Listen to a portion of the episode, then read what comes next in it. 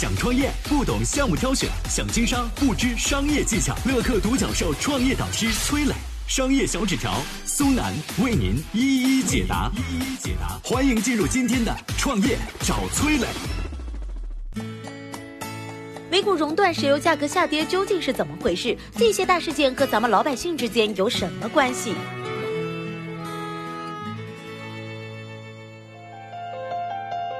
有请崔磊，有请崔磊。美股熔断，原油大跌，这样的词儿大家最近可能都是听烂了，但是很多人压根儿不知道熔断到底是个啥玩意儿，原油暴跌又跟咱们有什么关系？今天我们来聊聊这个大事件跟老百姓之间的关系。二零二零年三月九号晚上，美股开盘大跌百分之七，触发了熔断机制。什么是熔断啊？这就要追溯到一九八七年的那个黑色星期一，当时呢，美股一天跌了百分之二十二。而经济专家和操盘手们竟然找不到暴跌的原因，市场陷入莫名的恐慌当中。熔断机制啊，就是为了避免当年这种悲剧重演设置的一道保险丝。熔断机制呢分为三级，第一次股市下跌百分之七，所有股票暂停交易十五分钟，恢复交易之后，如果再次下跌超过百分之十三，那么继续按下这十五分钟的暂停键。当第三次下跌出现下跌幅度超过百分之二十，那当天的全场交易停止。设置这个机制的目的呢，就是为了保护投资者，在暂停交易的时间里，他们可以静下心来寻找原因，避免因为恐慌造成的持续下跌。三月九号，美股第一次熔断就是触发了这个机制。那好端端的美股怎么说跌就跌了呢？这要从沙特、俄罗斯和美国的石油三国杀说起。作为全球石油富矿，沙特百分之六十以上的财政收入来自于原油生意。这几个月之来呢，新冠病毒让全球的航班都受到了影响，飞机不怎么飞了，原油需求自然跌到了冰点。眼看着石油价格越来越低，沙特是坐不住了，拉来了同为产油国的俄罗斯商量，想通过减少石油产量拉升价格。但是俄罗斯之前因为减产被美国抢走过市场份额，所以这次他并不愿意配合。遭到拒绝的沙特是恼羞成怒啊，他宣布所有的石油降价十美元。他这么做无非是希望通过大降价把成本高的对手挤出市场。这是一场损耗战，看是沙特的财政先撑不住，还是俄罗斯、美国的油企先撑不住。那这出国际石油三国杀对中国老百姓有什么影响呢？我们有请商业小纸条。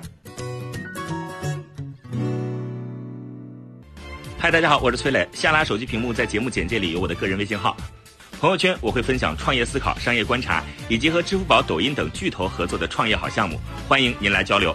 我们的创业平台乐客独角兽已经汇聚了三万多名各行各业的创业者，欢迎您来寻找资源。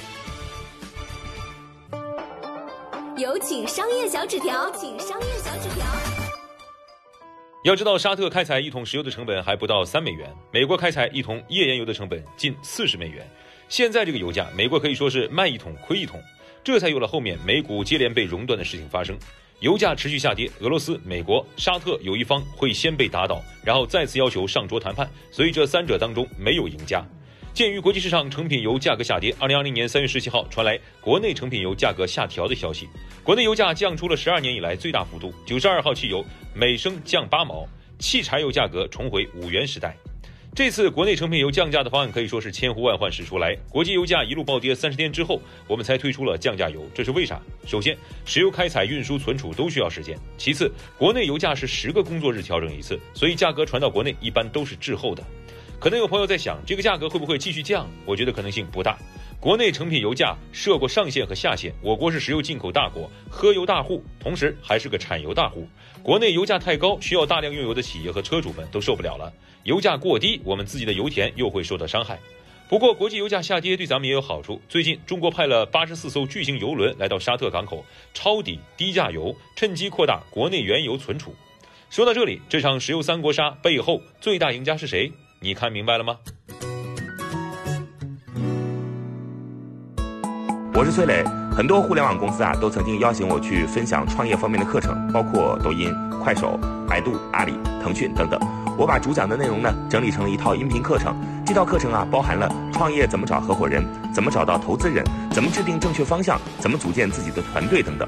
相信我，不管你是创业小白，还是有过创业经历的伙伴，这些内容对你来说都有帮助。下拉手机屏幕，在节目简介里边有我的个人微信号，添加微信，这套课程今天免费送给你，快去领取吧。